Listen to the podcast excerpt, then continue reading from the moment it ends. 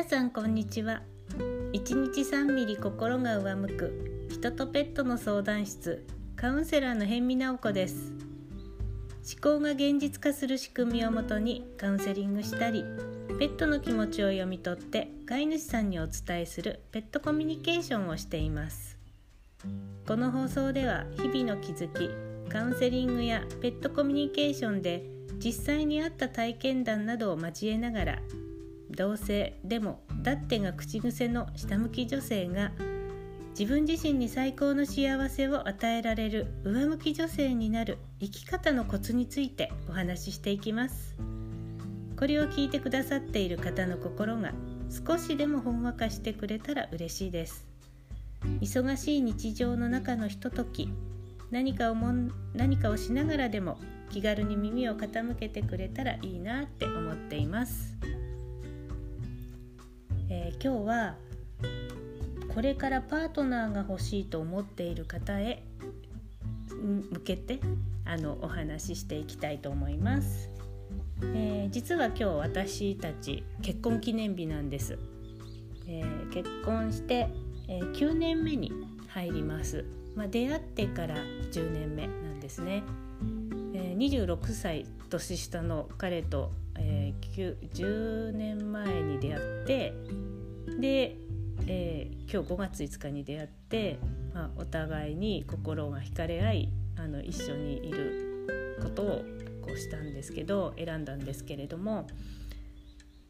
まああのねよくここまで持ったなっていうのが あの私の感想ですね。本当に。こんなに実は長く続くとは思っていなかったっていうのが正直なところでしょうか。やっぱり26歳も年下なのであのまあなんか当時の私は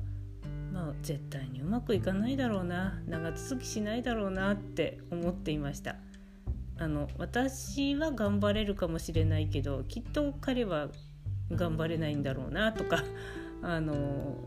心変わりするんだろうななんていうふうにね思ってましたね正直ね、うん、それでもまあ何年かでもいいやってそう思いながらあのその時の私の気持ちに正直になって勇気を持って一緒になる決心をしましたね。なんかそんなことを今日あの今朝思い出しました、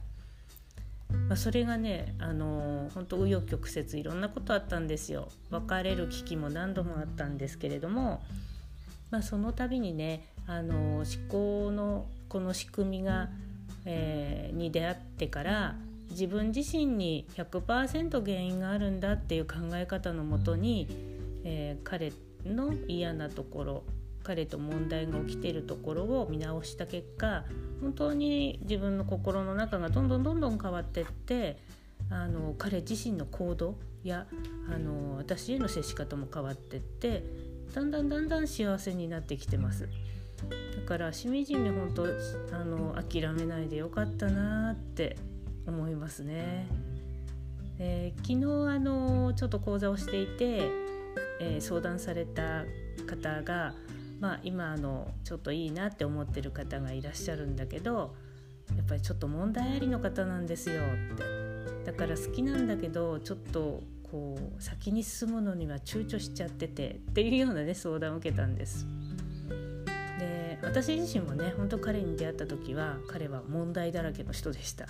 いろいろクリアしなければならない問題がたくさんこうありすぎてあのまあ好きなんだけどどうしようってやっぱり私も思っていましたね。で思考の仕組みで見ていくとねその問題あり難ありの彼っていうのは要は自分の問題心の私自身の心が難ありなわけですよ。でその難ありなところが彼を作っているって考えます。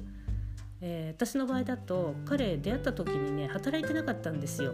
なんか全国を旅していてもうスピリチュアルなあのもうこうあの旅人みたいな感じであの本当にねなんか見えないものを追いかけて神様が大好きでそんな風に旅をしていた人だったんですね。でそれがそれで自由でいいなとは思ってたんですけど現実的にはちょっとね大変ですよね。どうやって食べていくんだろうとかね。現実的な生活になるとそういう心配が起きますよね。この人といてもえっと、私はずっと働かなきゃいけないのかな。私が食べさせなきゃいけないのかな。なんてね考えますよね。もうほんと難ありです。でもね思考の仕組みであってあのー、まあ自分の心を見直していった時にその当時のこと出会った時のことや本当に彼が働けない働けないってやっぱり長続きしないって言ってたんですけれどもそれが私自身が作っている心の中のことだったってことに本当に気がついたんです。それは何かっていうと私自身が本当に自分が働きたくないあのできたら養ってよっていう気持ちがすごく多くて自分で稼ぐとか自分で自分を幸せにするっていう気持ちが全くなかったんですね。いつも誰かに頼っている。でうまくいかなかったら誰かのせいにしていたもうほんと怠慢な思考ってあの怠慢な思考が私の中にもめっちゃはびこっていてでそれにすらもう1ミリも気づかなくてでその思考がどんどんどんどん溜まってついには彼を現実化させてしまったんだって分かったんですよ。だから私どんだけ本当に人にやってもらう気満々なあの甘ったれの依存性の強い私だったんだろうって気がついたんですね。でそこから本当に私自分のことを見直してあのそういう甘ったれな気持ち依存してあのなんかもう本当彼の背中にどっぷりこうこう、ね、すがっているようなってイメージなんですよね。まあ、結局これ親になんですけれどもえー、そういう甘ったれな依存な気持ちをどんどんどんどん自分で見直しながら変えていったところ彼がねどんどんどんどん変わっていって仕事に生きがいを持つようになってきたんですよ。で仕事でもねどんどん重要なところを任されるようになったりして出世して本当今ではね楽しく仕事してくれています。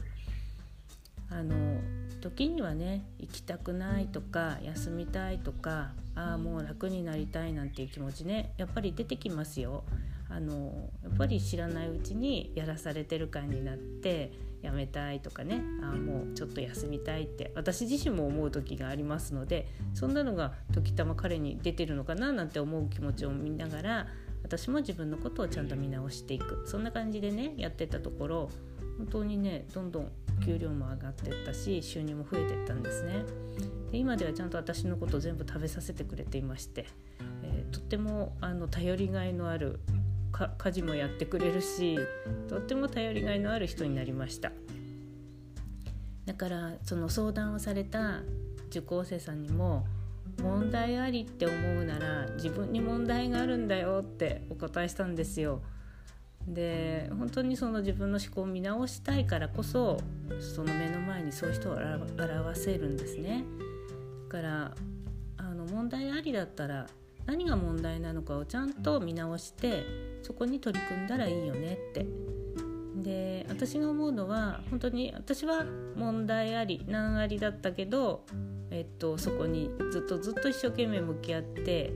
あの自分自身を変えて彼が変わってやっとその9年目の今日この結婚記念日を迎えたわけなんですけどもしかしたらあの当時私が思考の仕組みをもっと早く知っていて自分の心の中の嫌なそういう依存心とか、えー、誰かのせいにしちゃうような甘ったれなそういう気持ちが本当に改善されていたらもしかしたら彼と出会わなかったかもしれないななんて今日ふと思ったんですよ。うん、出会わなかったかもしくはまあ本当に心の中のそういう問題点がなくなってるわけですから彼もまた問題が解決して終わって問題がない状態で私と出会ってたかもしれません。だからこれからもし彼を見つけたいまだまだ、ね、諦めたくない恋愛をしたいパートナーを見つけたいなんてそんな風に思う方もしくはねもう今彼と付き合っているんだけど旦那さんがいるんだけどもう本当に問題ありで困ってますっていう方は一度自分の心を見直してみてくださいそして自分の心を見直していくことで自分の中がいろんな問題を作り出していることが分かってそこをやめていけば目の前に現れる人は問題のない本当に自分のことを大切にしてくれる人が現れるはずなんですね。私のようにね9年間こういろいろ紆余曲折あのこう悩んだり苦しんだりする必要がもうないわけですからねそうしておけば。だからなんかこれからパートナーを見つけたい方は是非一日でも早く思考の仕組みでね心の中を見直すことをお勧めします。でそれが自分自身への幸せのね、えー、第一歩になるはずなんですよ。なんか今日は結婚記念日なのでそういうパートナーのねこれから幸せになりたいと思っている方向けにちょっとお話ししてみました、はい、ぜひぜひ皆さんに幸せになっていただきたいです。自分自身に最高の幸せを与えてあげられる人になる。そんな自分にね責任を持てるような人になってみてください。本当はみんな幸せになるようにできていますから一日も早くそんなところに気づけたらいいなって思います。では今日はこの辺で。最後まで聞いていただいてありがとうございます。それではまた。バイバイ